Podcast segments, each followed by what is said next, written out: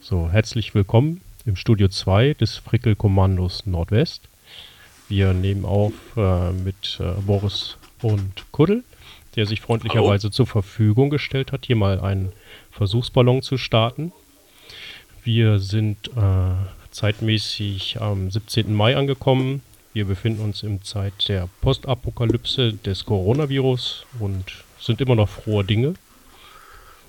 Und wir wollen heute das erste Thema ansprechen, die Selbstwahrnehmung des Fricklers und die Wahrnehmung der anderen. Also damit ist gemeint, äh, wie man sich selber so wahrnimmt mit seinem Bastelkram und wie das dann andere Bastler eventuell sehen oder halt die normalen Menschen, die draußen rumlaufen. Ähm, ja, also ich habe so die Erfahrung gemacht, äh, dass äh, wenn man seinen Kram so vorstellt, den man so hier vor sich hin frickelt, dass bei anderen Leuten doch teilweise sehr hohes Erstaunen vorliegt über die Fertigkeiten, die man hat und die Sachen, die man dann baut, wobei man dann selber eigentlich so der Meinung ist, dass es auch eigentlich mehr, wieder, mehr oder weniger dann einfach hingefuscht auf die Schnelle und äh, man das gar nicht unbedingt so wahrnimmt, was das doch für eine Leistung ist, die man da unter Umständen äh, gemacht hat. Äh, wie siehst du das? Hast du da ähnliche Erfahrungen? Ja, auf jeden Fall. Ich gehe da so weit äh, zurück, dass ich sage, wenn ich so ganz gucke als Kind, wie war es da? Ich muss dazu sagen, ich bin in einer Industriestadt aufgewachsen, in der Fußball eine ganz, ganz wichtige Sache war.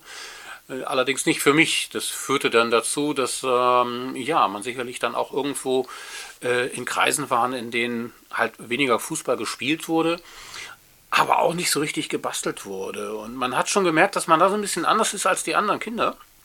Was vielleicht damit zusammenhing, dass ich mit acht Jahren bereits meinen ersten Spielautomaten zusammengebaut hatte mit 230 Volt Motor, zwei Stück da drin an der Zahl, eine Riesenmechanik. Ähm, das ist, glaube ich, nicht ganz so üblich. Und äh, man hatte natürlich auch Freunde, die auch gebastelt hatten, aber man sah immer, dass das ein anderes Niveau ist. Ich vergleiche das heute mit Laubsägearbeiten. Also äh, ja, Hobby im, im ganz einfachen handwerklichen Sinne aber eben nicht irgendwas zu bauen, wo man sagt, das ist gar nicht möglich zu bauen. Und diese Unmöglichkeit, die hat einen abgegrenzt. Und das war das Spannende seit jeher. Das heißt, du hast Sachen gebaut, die andere für unmöglich gehalten haben. Genau, genau. Einerseits, weil sie nicht zu meinem Alter passten damals natürlich. Ähm, heute ist es immer noch so, dass man etwas baut, bei dem andere sagen, ui, dass das geht, hätte ich nicht gedacht. Und man hat es natürlich auch tatsächlich an den eigenen Eltern gemerkt. Ich weiß, dass ich einmal ein Tonbandgerät mir selber bauen wollte. Das war auch noch im Kindesalter. Und da ist mir aufgefallen, die Tonbandrollen, wenn ich die aufwickle, dann wird das Tonband immer größer, weil hier immer mehr Tonband drauf landet. Und dann hat man das Problem, dass die Abspielgeschwindigkeit immer größer werden würde. Also hatte ich meine Eltern um Rat gefragt und die konnten mit dieser Problematik überhaupt nichts anfangen. Ich habe dann später festgestellt, dass es eine sogenannte Kapstan-Rolle ist und äh, dass das aufdrehende Tonbandrad einfach über eine Rutschkupplung betätigt wird. Eine ganz simple Mechanik, ganz billig. Äh, und ich hätte natürlich nicht gedacht, dass man so etwas überhaupt macht, weil ich gelernt hatte immer äh, nicht zu fuschen. Oder zumindest, ich meinte, das muss man so machen. Man hatte ja kaum äh, Bezugsmöglichkeiten, technische Unterlagen oder irgendwas gehabt. Es gab kein Internet, das war immer schwierig. Und man ging immer davon aus, Ingenieure, wenn die etwas bauen, mein lieber Herr Gesangsverein, das muss eine ganz, ganz tolle Sache sein, bis man dann irgendwann festgestellt hat, dass viele Leute, wenn die etwas konstruieren, etwas bauen, umso erfolgreicher sind, desto stärker die fuschen. Ich nehme noch mal das Beispiel, es gab früher zum Beispiel ELV, ähm, wenn ELV gesagt hat, wir bauen zum Beispiel eine Lichtorgel, dann hat man quasi die einzelnen Frequenzen wirklich durch Filter versucht herauszufinden und äh, danach die Lampen anzusteuern, während, naja, die einfachen Schaltungen, die tatsächlich funktioniert hatten, mit wesentlich weniger Bauteilen auskam und einfach einen Tiefpass, Mittelpass, Hochpass genommen hat, dann hatte man die, die Frequenzen zwar vermischt, aber who cares, sollte ja nur blinken. ja, nochmal zum Thema Basteln. Also für viele Leute, die uns halt nicht kennen, unsere Kreise bedeutet Basteln im Grunde äh, Papier, Schere, Klebe, Kleb, Klebestoff und mehr nicht. Ne? Das Laubsägearbeiten, kleines Holzhäuschen bauen, das ist Basteln. Ich glaube, der Begriff Basteln ist für uns ein äh, bisschen klein, würde ich sagen. Also das Basteln trifft es bei uns ja nicht wirklich. Da steckt noch einiges mehr dahinter. Frickeln hat äh, Christian Finger einmal irgendwann gesagt und ich glaube, das passt viel besser zusammen. Das ist diese eine, eine gewisse Erfindertätigkeit, also eine schöpferische Leistung auch. Und das ist ein ganz großer Unterschied. Und ja. vor allem die Verwendung, die übergreifende Verwendung von Materialien. Genau. Äh, so wie zum Beispiel äh, der, wie hieß er, der Hersteller des, des ersten Bleistiftes, der hatte ein ganz großes Problem damit, dass er Graphit und Holz miteinander verbringen sollte. Und dazu hätte er eigentlich zwei Meister gebraucht, nämlich einen Holzmeister und einen, keine Ahnung, was der andere gemacht hätte. Und das durfte er einfach nicht. In seiner Innung war es nicht erlaubt, weil man gesagt hat, du machst das, du machst das. Ja, und er hat halt nichts mit Holz gemacht und dadurch durfte es nicht. Hat er große Probleme mit gehabt. Und dieses Übergreifende, also Sachen miteinander verbinden, die gar nicht zusammengehören, das ist das Entscheidende dabei. Ja, frickeln bedeutet ja auch wirklich, äh, wenn jemand sagt, das ist sehr frickelig, äh, äh, da kommt dann unser Eins so ein bisschen ins Spiel. Der sagt dann frickelig, da höre ich doch glatt mal auf und äh, schaue da mal rein. Ne? Wenn jemand sagt, das ist kompliziert oder so, technisch, dann stehen wir da und sagen, zeig mal. ja, wobei frickelig auch irgendwo heißt ähm, wackelig. Ja, ich würde frickelig nicht als wackelig. Wackelig ist eher wackelig, also dass es nicht äh, ordentlich fest ist. Also da, der, ja. Begriff äh, kenne ich so nicht, dass das irgendwie nicht, dass es wackelig ist als frickelig. Okay, aber ich muss ganz ehrlich sagen, viele der Sachen, die ich gebaut habe, die könnte man durchaus als wackelig benennen, weil meist hat man noch keine Ahnung, was man gerade konstruiert. Funktioniert das überhaupt? Dann baut man erstmal eine, ein Provisorium. Punkt. Ja. das war's dann. Und das hält. Und das ist aber wackelig. So, ich gehe nochmal an den Anfang zurück. Äh, so ein bisschen zumindest. Und zwar mit dem Basteln früher. Das ging bei mir auch relativ früh los, dass ich einfach durch die Spermelhaufen getaucht bin, als damals noch Spermel äh, einmal im halben Jahr war. Da bin ich dann auf Tauchtour gegangen, habe auch alles mitgenommen, was irgendwie ging. Und das dann entweder möglichst versucht zu reparieren oder dann, wenn es nicht ging, halt komplett äh, zerlegt habe. Einfach äh, an dem, am Interesse daran, wie es da drinnen aussieht. Und äh, dann ist man auch sehr schnell als Sperrmüllkind bekannt, was dann auch durchaus negativ konnotiert ist, was natürlich nicht so schön ist. Hast du da auch was in der Richtung schon erlebt? Nein, gar nicht. Ähm, ich muss ganz ehrlich sagen, an, an Sperrmüll kann ich mich gar nicht erinnern. Ich hatte da durchaus einen schweren Zugang. Mein Vater hatte mir manchmal was von der Arbeit mitgebracht, ähm, was er da, was da mal irgendwo so rausgefallen ist, weil er wusste, dass ich ein bestimmtes technisches Interesse habe. Äh, ich kann mich aber an meine allererste ähm, Bastelei oder ich sag mal Untersuchung, wie du es gerade gesagt hast, äh, erinnert. Und zwar war das ein Wecker. Ich hatte einen so einen kleinen, äh, wie sagt man, so, einen Handkoffer so ein, für Kinder. Und da war so ein Mini-Hammer Mini dabei, so eine Säge. Das hat auch alles ah, gar nicht so ah. richtig funktioniert, weil das so ein ganz billiges halt war. diesen kleinen, ja. Ja, genau, genau. Und ich hatte einen Wecker. Und da war natürlich auch das Interesse da, wie funktioniert der Wecker. Nun hast du die Kombination kleines Kind, Schraubenzieher, Wecker. Das führte dazu, dass dieses eine Ding, das musste ich unbedingt entfernen. Es war die Unruhe. Und wer schon mal eine Unruhe aus einem Wecker entfernt hat, der weiß, dass das Ding dann mit voller Umdrehungszahl loslegt, mit viel Radau, viel Lärm. Und das in einem für Kinder eh eigentlich so ein bisschen angstmachenden Keller. Ich bin also losgerannt, habe alles fallen und liegen lassen und bin die Treppe hochgerannt und stand oben an der Treppe mit klopfendem Herz. Oh, was war das? Ja, es hat auch ein bisschen gedauert, bis ich herausgefunden habe, natürlich, wie das Ding äh, funktioniert. Aber das waren so die ersten Züge, die ich hatte, um, um damit zusammenzukommen. Mein Papa wollte immer, dass ich Elektriker werde. Ich glaube, meine Oma wollte das immer. Und ich wollte immer Tischler werden. Ich hatte auch schon im, im, sehr frühen Kindesalter, ich weiß, da war ich, bin ich noch nicht zur Schule gegangen. Es lag bei uns auch immer Baumaterial und Holz rum und dann hatte ich Küchenmöbel zusammengeschreinert. Man ist natürlich an Sachen gescheitert wie Scharniere, kein Mensch hat Scharniere. Dann hat mein Opa mir gezeigt, ja, hier doch Lederstreifen, dann haben wir Lederstreifen daran gemacht. Und ähm, ja, das waren so die, die ersten Erfahrungen, die man irgendwo gemacht hatte äh, als Kind. Wie siehst du dich selber? Ähm Kannst du das sagen, was du so ablieferst an Arbeiten? Findest du das äh, gelungen, was du ablieferst? Oder sagst du, ach, naja, das ist auch alles irgendwie nur hm, so hingefuscht oder hingefrickelt? Beides. Das ist immer, äh, und da kommen wir jetzt wirklich zu dem Thema, was du sagst, die, die, mhm. die Wahrnehmung gegenüber anderen. Und dann ist immer die Frage, mit wem spreche ich über das? Spreche ich zum Beispiel äh, im Forum darüber?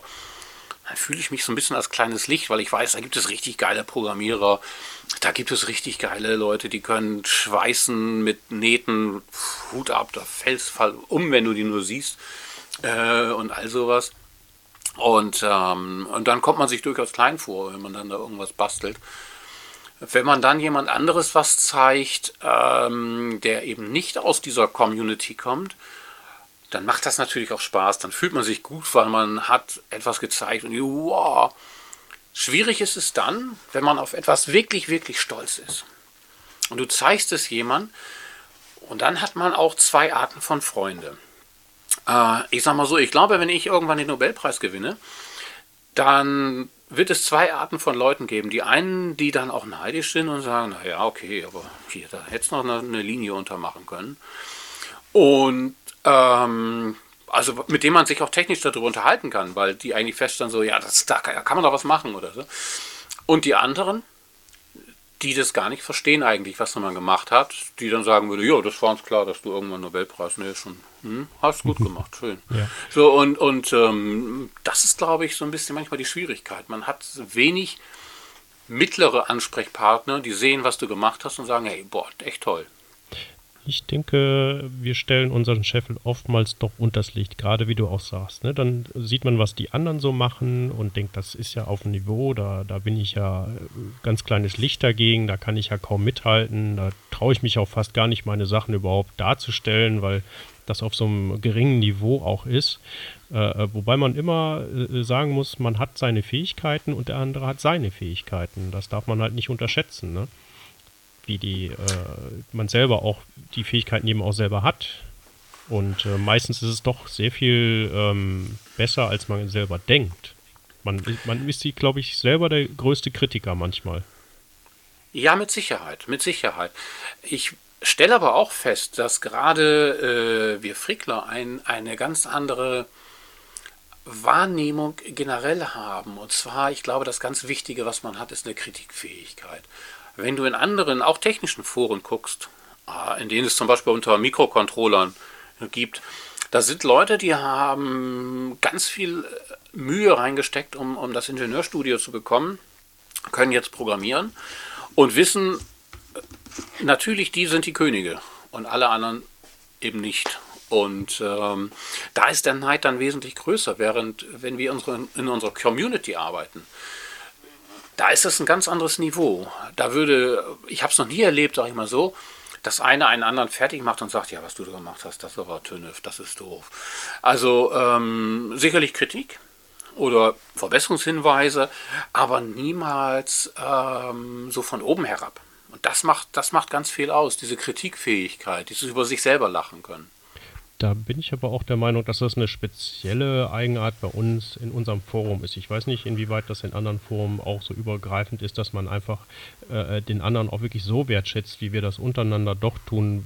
Zumindest habe ich den Eindruck. Ja, auf jeden Fall, auf jeden Fall. Ähm, da hat der Jan Tux einmal einen äh, sehr schönen Satz gesagt, als ein Kollege sagte, äh, ich bin das und das. Und da sagte er dann, Wer angefangen hat, etwas zu sein, hat aufgehört, etwas zu werden. Ja, beziehungsweise nur um, äh, nur weil man jemand ist mm, und einen Titel hat, heißt es ja noch lange nicht, dass er dann auch was Gescheites zustande bringt. Das ist ja dann auch wieder eine ganz andere Geschichte. Ja, auf jeden Fall. Gut. Ähm, zu dem Thema Selbstwahrnehmung. Ähm, beziehungsweise Wahrnehmung durch die anderen. Was meinst du, dass, wie normale Leute uns äh, äh, wahrnehmen? Hast du da eine Idee? Das kommt, glaube ich, darauf an, ähm, wie man eigentlich sich sozial aufstellt. Ich glaube, viele von uns mussten das Soziale lernen.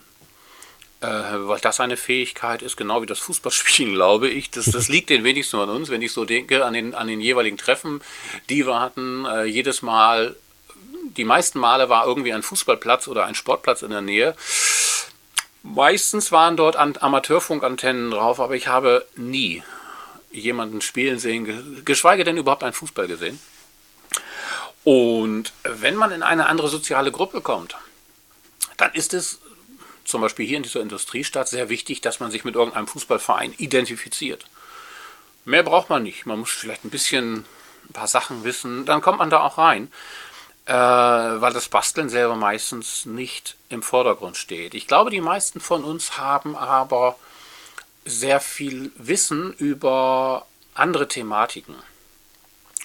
Und das führt natürlich dazu, dass man sich in andere Gesprächsfragmente, sei es Politik oder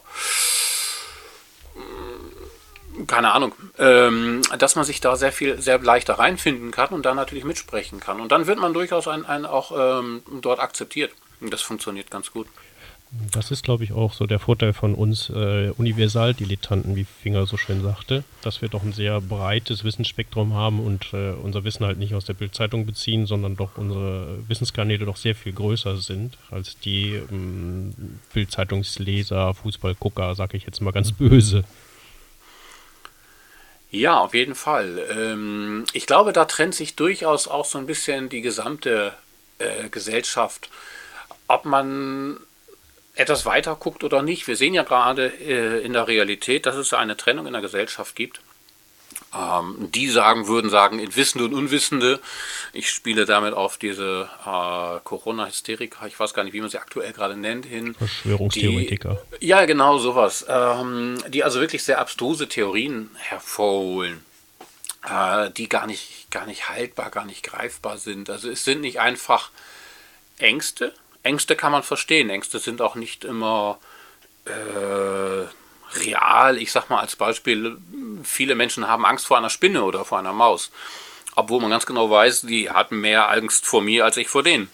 Ähm, trotzdem würde ich niemals sagen, dass diese Angst unbegründet ist. Und die andere Sache ist es, kann jemand in die Zukunft gucken oder nicht? Und das ist so das nächste, äh, was, glaube ich, die Menschen sehr stark voneinander trennt, auch den Frickler und Nicht-Frickler. Zum Beispiel die Klimakatastrophe, die auf uns zukommt, ist für manche nicht greifbar und damit nicht real. Und dann wird damit umgegangen in einer Art und Weise, dass man einen Hass entwickelt auf Menschen, die diese Gefahr darstellen. Man hat sehr früh gemerkt, dass viele sagten, ja, ihr schürt ja nur Panik. Und es ist ja gar nicht eine Panik, die man schürt, sondern einfach nur nackte Zahlen. Ja, und man kann auch mit nackten Zahlen sagen, guck, wenn wir das und das machen, äh, ich sag mal ein Beispiel Klimakatastrophe, da weißt du, in ungefähr 50 Jahren werden deine Kinder stark hungern. Das ist jetzt doof, aber das sagen die Zahlen. Du musst dagegen das machen. So, und das ist für manche was? Panik. Panik passt nicht. Also findet man etwas dagegen. Ja. Und ich glaube, dass Bastler auch sehr, sehr sachlich sind. Ne, man kennt das ja auch aus den Klischees her. Äh, ich höre jetzt gerade ein Hörbuch von äh, jemandem, einen Herrn Doktor, Doktor, Professor irgendwas, der äh, Kriminalfälle löst, der eben auch extrem sachlich ist. Und dieses Klischee sagt man, glaube ich, uns auch nach. Wir gelten nicht unbedingt als lustige Menschen. Ja, Im im Lötkeller wird meistens nicht gelacht. Da hat man doch, äh, ja.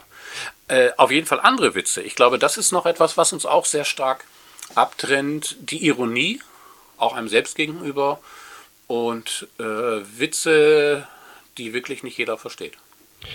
Ja, das stimmt. Da habe ich auch noch, äh, aber das zu später vielleicht noch. Gut, ähm, ich würde gerne nochmal, äh, oder ich gehe jetzt mal einen Schritt weiter und zwar zum nächsten Abschnitt, den ich mir festgelegt habe, und zwar den Perfektionismus. Äh, wie leidest du darunter oder ist das für dich kein Thema? Das heißt, äh, Sachen, die du angefangen hast und du merkst, okay, das wird nicht perfekt werden, äh, lässt du es so oder machst du es dann bis zum Schluss? Du hattest mir gerade ein Bild geschickt mit einer sehr hübschen Frontplatte. Dabei bin ich sehr neidisch, weil ich bin froh, wenn eine Sache bei mir überhaupt eine Frontplatte hat. Meist liegen dann ein paar Kabel und Drähte rum, da dran sind irgendwelche Schalter und du musst hier eben festhalten, aber Vorsicht da nicht anfassen. Ähm, ich leide da nicht drunter, weil ich kenne es gar nicht. Das ist, ich finde es unheimlich toll, was manche Leute dafür Mühen investieren, um ein schickes Gehäuse zu machen. Äh, oder eben ein, ein Outfit und naja, diese Kleinigkeiten, die das Ganze auch wirklich machen. Bei mir ist, wenn es funktioniert, hoch. Was ich nicht mag, ist ein fehlender Perfektionismus in der Technik. Ich sag mal, wenn man eine Datenbank programmiert, und diese ist nicht nach den Normalfunktionen komplett abgestimmt. Das mag ich nicht. Da geht es aber auch wirklich um die Funktion. Das ist ja kein äh, Fehler im Perfektionismus, sondern dann funktioniert es schlicht nicht richtig, ne? Ach doch, das geht auch. Ach so, das heißt, wenn du eine, eine Funktion programmiert hast, die ähm, zwar funktioniert, aber nicht äh, so programmiert wurde, wie es vorgesehen ist. Genau. Du hast ah. eine Funktion, du gibst dort Daten ein du weißt ganz genau, bei 99% aller Daten, vielleicht 90% aller Daten, funktioniert das aber am Ende nicht. Das Schöne ist, dass man weiß, dass man damit eigentlich gar nicht alleine ist. Ich sag mal, wer sich die Webseite anguckt von Völkner oder Konrad und dort versucht, etwas zu suchen, äh, dann merkt man, ja, ich bin nicht der Einzige, der etwas baut, was, ich sag mal vorsichtig, nicht funktioniert. Weil es gibt mehrere Filter, die man aber, und das weiß man nicht, das merkt man nicht so richtig, die man nicht kombinieren kann. Man sucht etwas wird was gezeigt, und zwar 70 Seiten, weil ich eingegeben habe M3. Äh, dann sage ich, okay, ich will den Preis haben nur zwischen 1 und 3 Euro. Dann gibt man den ein. Dann zeigt er sämtliche Artikel, die zwischen 1 und 3 Euro teuer sind, aber nichts mehr mit M3 zu tun haben. Hm, gut, das heißt, ähm, zu dem Thema zu kommen, also bei dem Thema zu bleiben, ähm, wenn also du kannst ähm, mit unperfekten Sachen durchaus leben, wenn sie jetzt nicht beruflich bedingt sind. Auch wenn sie beruflich bedingt sind, aber das sage ich keinem. Das, ist, das Schöne ist ja, dass, dass vielmals es gar nicht gesehen wird, wenn etwas nicht perfekt ist. Bunte Bilder ersetzen manche gute Argumente. Ja, Wie ist das bei dir? Ähm, ich habe eigentlich äh, schon einen Hang zum Perfektionismus. Äh, ich musste aber auch dann lernen, dass ich die, Perfekt die die, die Stufe der Perfektion nicht erreiche, die ich gerne hätte. Wenn du einen Blick auf die Frontplatte wirfst, die ich da gemacht habe, da ist doch ein da sind zwei Fehler drin tatsächlich. Äh, einer würde dazu führen, dass man diese Frontplatte auf jeden Fall neu machen müsste, weil da steht nämlich nicht Laserstrom, sondern Lasersturm, was auch immer das heißen mag. Und die Skaleneinteilung, die ich da gewählt habe von 1 bis 10, ist tatsächlich, äh, die Teilung ist nicht, äh, sind nicht 10 Teile, sondern 11 Teile. Äh, das sind so Dinge, die, gut, da müsste ich die Frontplatte neu machen, aber das ist ein Gerät für mich und ja, meine Güte, damit kann ich dann wunderbar leben. Und, ich glaube, das ist durchaus das, was ich meinte. Es sieht kein Mensch. Kein Mensch zählt die Striche nach, außer natürlich, es gibt ja bestimmte Leute, die sehen sowas tatsächlich auf den ersten Blick. Ähm, und das ist ungefähr so, wie wenn ich auf der Arbeit etwas mache, meine, mein Hauptberuf ist, hängt mit Montageanleitung zusammen. Und dann guckst du etwas zehnmal durch gibst das dem Nächsten, der guckt das zehnmal durch, gibst das noch jemand, der guckt es zehnmal durch, wunderbar, äh, du druckst davon 100 Stück, dann kommt jemand an, oh, das ist ja ein Fehler. Danke. Ja, Ein unbedeutender kleiner Fehler. Es gibt viele Leute, die dann auch meine Frontplatten gucken und in der ersten Zehntelsekunde sagen, äh, das stimmt ja. so nicht. Ja. ja. Wie stehst, du dazu, wie stehst du dazu, wenn du einen Fehler machst? Äh, gestehst du den ein oder versuchst du den zu verstecken? Ähm, eigentlich ist es mir egal. Und das, glaube ich, trifft auch nochmal wieder, äh, wo wir so ein bisschen beim ersteren Thema sind, äh, auf alle zu von uns, von unserer Gruppe, weil man eine bestimmte Selbstkritikfähigkeit hat, die viele andere nicht haben. Guck dir Trump an, der würde niemals in seinem Leben einen Fehler eingestehen. Und wenn ich einen Fehler gemacht habe, dann sage ich, okay, da ist ein Fehler drin. Nicht? Ähm, es grassiert ja auch gerade so dieser Spruch, ähm, die Dummen suchen nach nach einem Schuldigen, die Intelligenten dann nach einem Fehler, äh, um die wieder, wieder in Ordnung zu bringen. Naja, und äh, von daher, wenn ich Fehler mache, gut, dann habe ich halt Mist gebaut und dann gucken wir. Es ist ärgerlich, wenn da bei mir was kaputt geht, wie heute, was ich sagte, dieses Rundumlicht.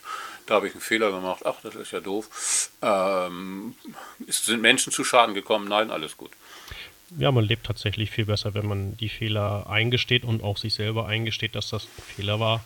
Es gibt ja auch viele Leute, die aufgrund ihrer äh, Ausbildung und ihres Grades oder der Führungsposition keine Fehler machen dürfen oder sie sich die nicht eingestehen dürfen. Das halte ich für sehr problematisch. Auf jeden Fall, auf jeden Fall. Ich glaube, ein guter Vorgesetzter sagt immer, hier habe ich Mist gebaut. Und es ist ja auch immer die Frage, ob ich jetzt sage, uh, da habe ich richtig Scheiße gebaut Oder ob man sagt, weil man macht ja einen Fehler nicht umsonst. Und äh, ich denke, das muss man auch seinen Mitarbeitern eingestehen. Keiner baut absichtlich Unsinn. Ne? Es mhm. gibt sicherlich Leute, die, die faul sind, sage ich mal, äh, und dann nicht nachdenken. Das ist dann durchaus verwerflich. Oder einen Fehler zweimal machen, das ist auch nicht schön.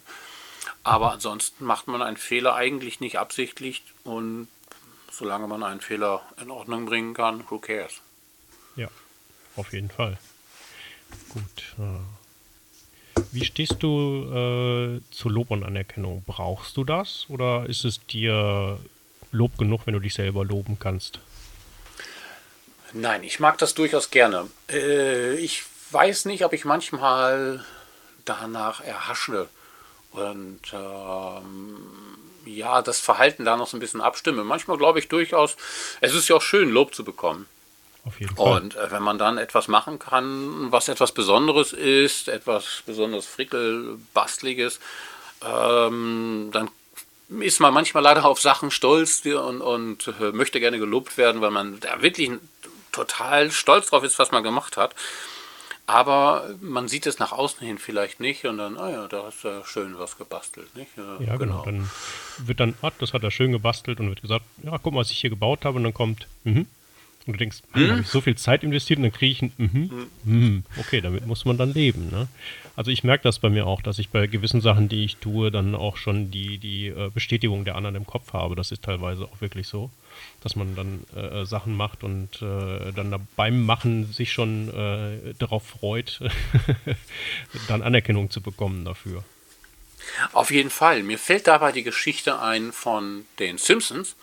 In, in der Serie der Simpsons gibt es auch einen äh, Professor und der zeigt auch manchmal oder verkauft sogar seine Erfindungen und äh, dann kommt Homer Simpson an und er sieht diese beiden Erfindungen und die eine, das ist irgendwie so ein Dosenöffner ne? und er preist den total an, Dosenöffner total stark, weil er da seine ganze Energie eingesetzt hat und Homer guckt, was ist das? Achso, das ist ein Teletransporter, damit kann man Menschen über weite Entfernungen elektronisch transportieren. Ja, aber hier nochmal der Dosenöffner.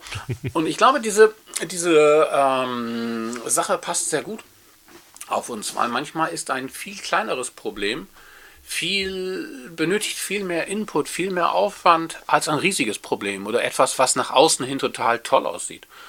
Wie zum Beispiel eine bunte Webseite. Da ist nur ein bisschen HTML-Code. Und ich sage mal, alles unter, unter, unter 100 Zeilen oder alles unter 400 Zeilen ist eigentlich nur ein 20-Zeiler und das ist etwas, was du vom Frühstück eigentlich nur machst. Aber eine Website ist meistens bunt, hat mit wenigen JavaScript-Klicks irgendeine lustige Funktion, dass ein Bild erscheint, vielleicht noch ein Soundeffekt und wow, da sind die Leute total, oh, toll, Rainer, wow. Und naja, eigentlich ist das nur vier Zeilen. So, ne? Ne? Aber weiter hinten, guck mal, wenn ich das addiere, dann, dann wird durch diese Funktion automatisch zwei Werte in einer Art und Weise addiert, wo du den ersten Wert noch gar nicht eingegeben hast. Hm? Ja, ja, das sind so Zahlen. Ja, ja. Aber es ist schön bunt. Aber, schön, aber oben das bunt. Uh, hm. Und Video ja, ist drin. Was ist drin? Video ist drin. Ja, Video. Oh. Oh. oh. Mhm. Mhm. Wenn du so vor dich hin frickelst, ähm, muss das einen Zweck nachher erfüllen? Muss es nachher fertig sein? Muss es etwas tun? Oder äh, reicht es dir auch einfach, dass du es getan hast? Ich bin kein Künstler. Bei mir muss etwas einen Sinn haben. Äh, das geht sogar so weit, dass ich glaube, dass ich selbst unserer Community da etwas stärker auf einen Sinn achte. Äh, viele bauen etwas, was sicherlich erstmal einen primären Zweck irgendwo erfüllt. Aber bei mir möchte ich gerne, dass das, was ich mache, extrem sinnvoll ist. Arbeit erspart in der Zukunft. Ich sage mal als Beispiel diese Fütterungsanlage, die, die ich gebaut habe. Äh, da sind inzwischen dann, ich weiß gar nicht, sechs verschiedene Maschinen entstanden, die alle irgendwie irgendwas machen, die dir die Arbeit ersparen. Ähm, doch gut, ich muss jetzt natürlich zugeben, dass sie jetzt nicht tatsächlich nicht funktionieren, weil wir zum Beispiel ja die Schweine jetzt hinten auf der Weide haben oder irgendwas oder weil, weil die Schweine das Gerät komplett zerlegt hatten. Ähm, das steht dann durchaus auf einem anderen Blatt Papier, aber es muss einen gewissen Grundzweck haben. Ich wollte mhm. schon immer eine Maschine bauen, die irgendwie Fortbewegungsmittel ist. Das ist jetzt hier mein Elektroeinachser. Der hat jetzt funktioniert. Theoretisch ist das Ding total sinnvoll. Praktisch haben wir jetzt einen Trecker. Und jetzt muss ich gucken, was ich damit nochmal mache. Oder so. Naja, schade eigentlich. Aber äh, es muss bei mir prinzipiell erstmal einen, einen sinnvollen Zweck erfüllen. Baust du auch gerne Extras ein oder sagst du, was ich nicht brauche, baue ich nicht ein? Kommt drauf an. So coole Extras äh, sind mir manchmal durchaus wichtig. Das sind dann durchaus die Extras, mit denen man Lob erhaschen kann. Ich sag mal, dieser, dieser Elektro-Einachser ist ja erstmal nichts Besonderes. Es ist ein Einachser. Was ich noch unbedingt vorhabe, ist dort eine, mit einer Fernbedienung ähm, Leuchten angehen lassen mit dem Begleitgeräusch Quick, quick. Und ich glaube, das wäre damit der richtige Brüller. Du vergisst dir das alles, aber äh, dieses kleine i-Tüpfelchen wird es einfach besonders machen. Aber ist natürlich total unsinnig, weil man einen, einen Achser nicht abschließt. Ähm, auch noch wichtig wäre, dass beim Rückwärtsfahren dieses andere Geräusch ist. Mi, mi, mi. Braucht kein Mensch. Aber ist irgendwie witzig. ja, manchmal freut man sich einfach, dass es funktioniert, ne? dass man was gemacht hat, das tut es und das blinkt und das macht und das tut und äh, dann ist das schön. Ja, auf jeden Fall. Hm. Was macht dir manchmal mehr Freude, wenn du ein Gerät kriegst, was funktioniert oder wenn es ein bisschen kaputt ist? Das ist eine gemeine Frage. ich möchte schieben. Du möchtest schieben. Na gut, dann äh, ja. schieben wir. Ähm, und zwar, ich habe ja ähm, noch die Frage, beziehungsweise ähm, ich empfinde oder ich denke, dass du doch, ein, doch kreativ mehr bist als ich zum Beispiel. Habe ich den Eindruck. Ähm, oh. Ja, ich weiß nicht, woher das kommt. Ich habe so den Eindruck, beziehungsweise mm, du bist sehr kreativ auch mit Geschichten und Worten. Das heißt, ähm, du bist in der Lage, durchaus äh, äh Inhalte zu präsentieren, die sich dann doch sehr erst später äh, entfalten, sage ich mal, dass man das erst später versteht, was man, was du eigentlich so gemeint hast. Beziehungsweise du bist auch in Vorträgen, die du so vorbereitest, sehr kreativ. Das denke ich zumindest. Ich glaube, das hängt damit zusammen, dass ich mal einen Lehrgang mitgemacht habe, der war drei Tage lang. Ähm, da ging es ums Vortragen. Und ich war früher auch eigentlich als Frickler halt relativ schüchtern und da habe ich so ein bisschen Werkzeug mitbekommen, wie man einen Vortrag halten kann, wie man die Angst besiegt und natürlich das, das Schwierigste, wo lässt man die Hände während eines Vortrages. Und mit diesen kleinen Werkzeugen kann man unheimlich viel machen. Ähm, und das hilft mir auch gesellschaftlich weiter. Und das habe ich, da habe ich eine ganz große Freude dran gefunden. Leuten irgendetwas zu erzählen. Ich glaube, wir alle gelten, so ein bisschen, äh, Freunde nannten mich schon mal Rainerpedia. Hm. Wir sind alle sicherlich ein bisschen so, dass wir gerne etwas erklären, was damit zusammenhängt, dass wir es wissen. Und Wissen verbreiten ist, glaube ich, auch eine grundmenschliche Sache. Ähm, und dadurch, durch diese ganze Kombination, macht es mir unheimlich Spaß, dass ich irgendwie etwas erklären kann, etwas aufzeigen kann. Nette Vergleiche machen. Diese Vergleiche sind immer sehr spannend. Und ich mag auch zum Beispiel sehr diese Wirtschafts-, äh, diese ähm, äh, Journalisten, wie sagt man, Naturwissenschaftsjournalisten wie Ranga Yogeshwar, äh, äh, Mai, Mai Nügen äh, und äh, wie heißt der andere? Harald Lesch zum Beispiel. Die bewundere ich unheimlich. Mhm. Ähm, ich bewundere bei dir zum Beispiel auch, dass du in der Lage bist, Vorträge über Dinge zu halten, die fiktiv sind. Ich könnte dir ja, du könntest ja aus, ich würde behaupten, du könntest aus dem stegreifen Vortrag über einen Teleporter basteln. Ja. Wie der, wie der funktioniert oder eine Zeitmaschine. Okay, Zeitmaschine ist jetzt wirklich albern. Das ist ja, da schüttelst du ja so aus dem Ärmel, würde ich fast behaupten. das, war mein, das war mein Vortrag vor zwei Jahren, genau. Ja, genau. Mhm. Das finde ich wirklich eine, das ist schon, finde ich, eine Kunst, das dann einfach äh, relativ schnell auf die Bühne zu kriegen, sowas. Es muss ja auch Nein, ein bisschen, bisschen handfest sein. Ne? Du kannst ja nicht sagen, ja, Zeitmaschine, Quantenumkehr und dann ist das, ist der Lack gemacht. Ne? Da gehört ja schon ein bisschen mehr dazu. Da gehört schon einiges an, an, an Fantasie dazu tatsächlich war genau das äh, in diesem Lehrgang, von dem ich gerade sprach, am, am, ich weiß nicht, zwei, drei Tage, zwei Tage ging es, äh, am letzten Tag auf jeden Fall. Also beim ersten Tag hieß es, hier, hast einen Vortrag, du hast alle Materialien in die Hand gedrückt gekriegt und solltest vorne was machen. Und du standst da tänzelnd, ähm, ne, mhm. fremde Leute. Ähm, ja, und du musstest dann irgendwas machen und uh, schwitzende Hände und all sowas. Und wir haben wirklich die Materialien so in der Hand bekommen. Ähm, hat nicht bei allen geklappt, muss man gleich sagen. Also ist vielleicht auch so ein bisschen wollen oder ich weiß nicht, können dabei. Auf jeden Fall am dritten Tag hieß es dann so, So, Zusatzaufgabe, nach vorne kommen. Hier ist dein Thema, 10 Minuten reden. Und es ging auch darum, dass du auch 10 Minuten redest und nicht länger und kürzer und das natürlich interessant gestaltest. Und wir haben wirklich diese Mittel dafür in der Hand bekommen, diese Hinweise, wie kannst du das machen, wie kannst du es erzählen. Und von daher äh, kann man sowas dann irgendwann noch machen. Gut, es ist natürlich hilfreich, wenn man so ein bisschen weiß, wie eine Zeitmaschine funktioniert. Das auf jeden Fall. Hm, ja. Es gibt noch keine Zeitmaschinen, glaube ich, ne? Äh, da wäre ich mir nicht so sicher. Also zumindest wäre es so, dass wenn es eine Zeitmaschine in der Zukunft gäbe, es ja heute, weil man weiß jetzt, Zeitreisen in die Vergangenheit sind nur zum Zeitpunkt möglich, zu dem die Zeitmaschine erfunden wurde, vorher nicht. Das heißt, bis jetzt wurde sie noch nicht erfunden, weil bis jetzt noch kein Zeitreisender aufgetaucht ist. Ganz streng genommen stelle ich fest, dass du meinen Vortrag über Zeitreisen nicht gesehen hast. Das äh, ist unter Umständen dem geschuldet, äh, ich habe halt andere Erkenntnisse als du. Du hast auch ganz andere Themen, muss ich ganz ehrlich sagen. Was, was ich an dir bewundere, ist, dass du äh, auch große Sachen einfach auf die Reihe machst. Also so äh, Sachen, wo ich mich auch gar nicht rantrauen würde, weil ich weiß, da stelle ich unheimlich viel Arbeit rein. Äh, ich sag mal, dein, dein äh, Resonanzrohr zum Beispiel richtig, richtig viel Arbeit und man weiß, dass das Ergebnis offen ist. Das war zum Beispiel nicht viel Arbeit. Ah, das sah schon nach verdammt viel Arbeit aus. Nö, nö, tatsächlich dann, nicht.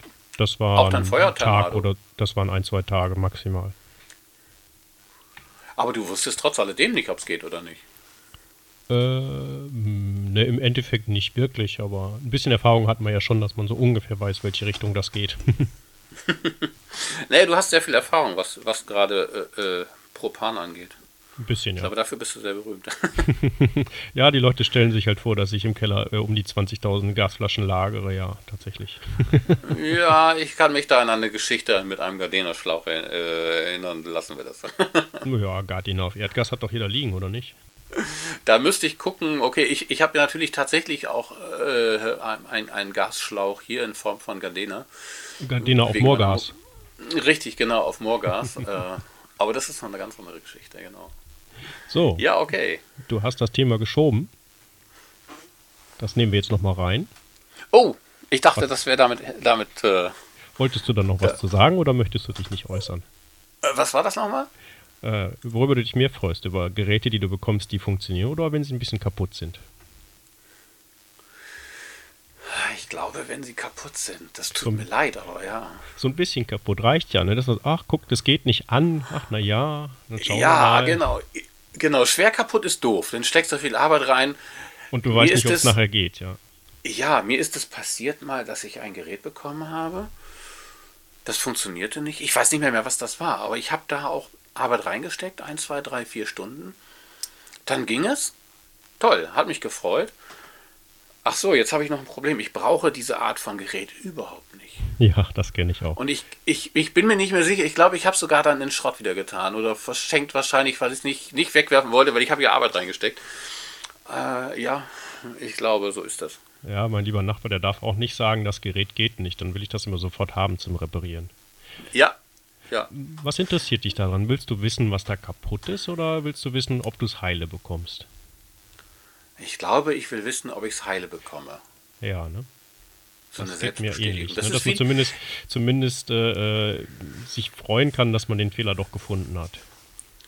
Ich glaube, das ist aber auch eine ganz normale menschliche Natur, die nicht uns Frickler auszeichnet. Ich sag mal, ein Sportler, ein Bergsteiger, der auf dem 6000er war und dem sagt man, hier ist noch ein 7000er. Dann sagt er, ja, das, das will ich jetzt. Das ist jetzt mein neues Ziel. Das möchte ich tun.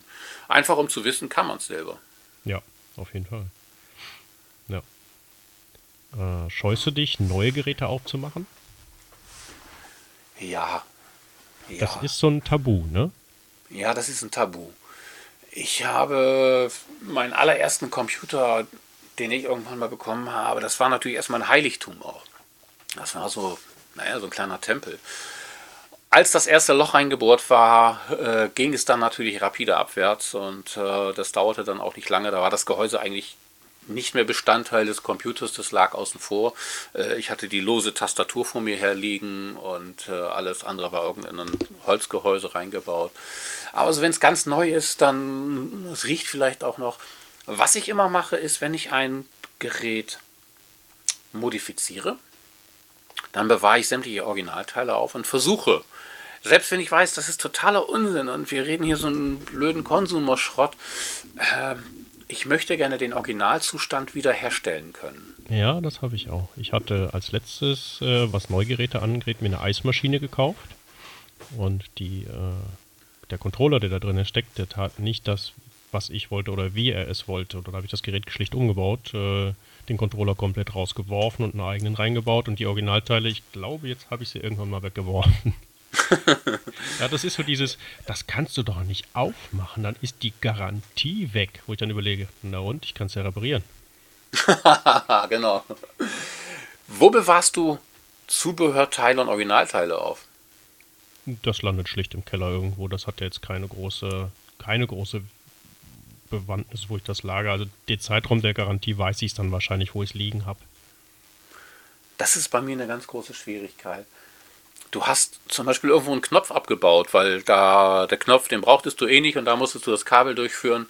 Wo tue ich jetzt diesen Knopf hin? Und ich habe tatsächlich heute das genau das Problem gehabt, dass ich ein, das war ein Halter für so einen Rasentrimmer, den wollte ich wieder zurückbauen.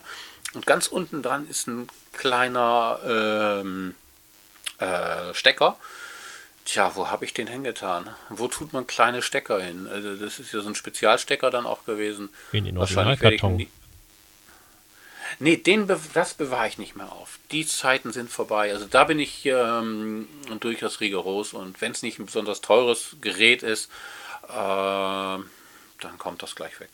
Das ist bei mir mittlerweile auch so. Irgendwann früher hat man das ja gemacht, ne? dann kamen die Geräte im Karton. Den Karton hat man schön beiseite gepackt wegen Garantie und wieder einschicken. Aber genau.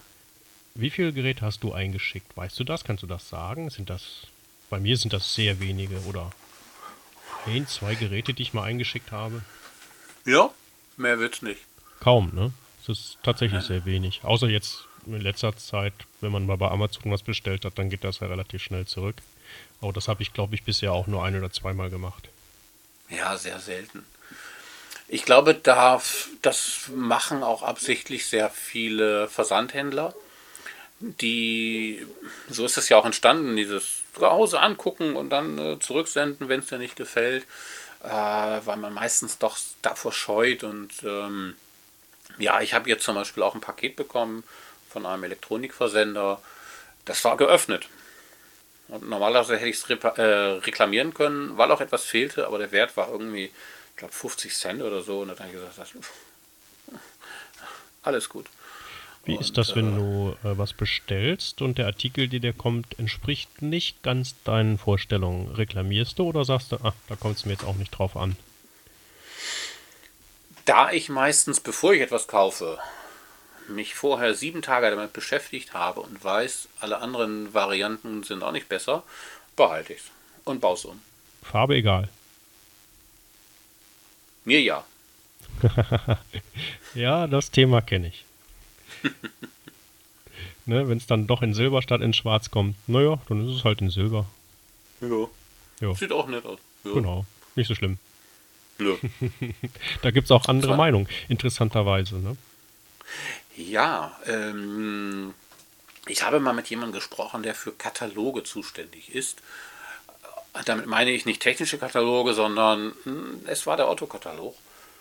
Und er sagte, die Farbechtheit beim Otto-Katalog, wo es um Mode geht. ja, bei so Klamotten relevant. ist es auch ein Problem, das gebe ich zu, ne? weil die Leute, die sich Mode, äh, Mode ist sowieso irgendwas, das Konzept habe ich nicht verstanden, äh, sich Mode angucken, die legen natürlich äh, Wert auf Detail und da ist eine Farbe natürlich ein Detail und die Farbwiedergabe, Monitor, Druckkatalog, Endprodukt sind immer anders, da kann man kaum was machen. Absolut, absolut. Was, glaube ich, auch für die meisten von uns egal ist, gutes Grau. Man sagt ja auch, dass wir Frickler nicht unbedingt modebewusst sind. Ich habe sowieso Rot-Grün-Schwäche, äh, ist alles halb so wild. ist das schwierig beim Basteln, Rot-Grün-Schwäche? Äh, ich habe nachdem ich bei der Schule durch war, war ich ja beim Gesundheitsamt. Man musste damals noch zum Gesundheitsamt für die Eignung mhm. des Berufs. Und der hatte gesagt, wie, Sie wollen Elektronik machen und Sie haben eine Rot-Grün-Schwäche. Das geht überhaupt gar nicht. Ich, nur ja. weil ich dann diese, diese Punkte da nicht lesen konnte und mhm. äh, ich aber eine normal, relativ normale Farbwahrnehmung habe, ist das mit den Widerständen lesen auch kein Problem. Die übertreiben das auch teilweise. Wir haben ja, auch einen, jemanden gehabt, der hatte komplette Rot-Grün, hatte überhaupt nicht unterscheiden können. Dann nimmt man halt das, das, äh, das Multimeter. Ja, es ist eigentlich, ja, ich kenne auch relativ, äh, oder ich habe relativ viele Kollegen, äh, die Rot-Grün-Schwäche haben. Ist manchmal lustig, wenn man eine PowerPoint-Präsentation hat und die ähm, mit irgendwelchen Bargraphen und Linien da ist und man kann einfach ihm das hinlegen und alles Mögliche dazu erzählen. Die können es nicht erkennen. Das ist lustig. Das ist aber dann schon eine, äh, schon eine rot-grüne Blindheit eher, weil Schwäche, da kann man schon die Nuancen halt, dann weiß man nicht, ist es jetzt Türkis oder ein bisschen anderes Blau oder so. Das ist dann schon eher Blau-Grün so ein bisschen problematisch, aber sonst eigentlich weniger. Das war die definitiv richtige Blindheit. Wir standen vor einem U-Bahn-Netzlinienplan äh, in Berlin, wollten wissen, wie wir zur nächsten Station kamen das war sehr verwirrend, hatte sehr viele Farben und äh, ich merkte, dass äh, ich so, oh, guck doch mal eben mit. Man denkt immer nicht daran. Und er guckte mich schräg an. Ich so, ah, okay. Natürlich, da war was. Er konnte da gar nichts von erkennen. Das war für ihn grau quasi. Ja, das wäre das Problem. Und das wäre das wäre tatsächlich auch ein Problem für mich, aber mit Rot-Grün-Schwäche komme ich prima klar. Gut, hast du denn noch ein Thema? Nein, ich glaube, wir haben auch eine ganze Zeit lang geschnackt und können das gerne so mitnehmen. Ja, dann machen wir das. Dann danke ich dir fürs Gespräch und äh, ich, ja. Ich danke dir für die Einladung. Gerne. Dann schauen wir mal, Bis was dann. draus wird. Bis dann.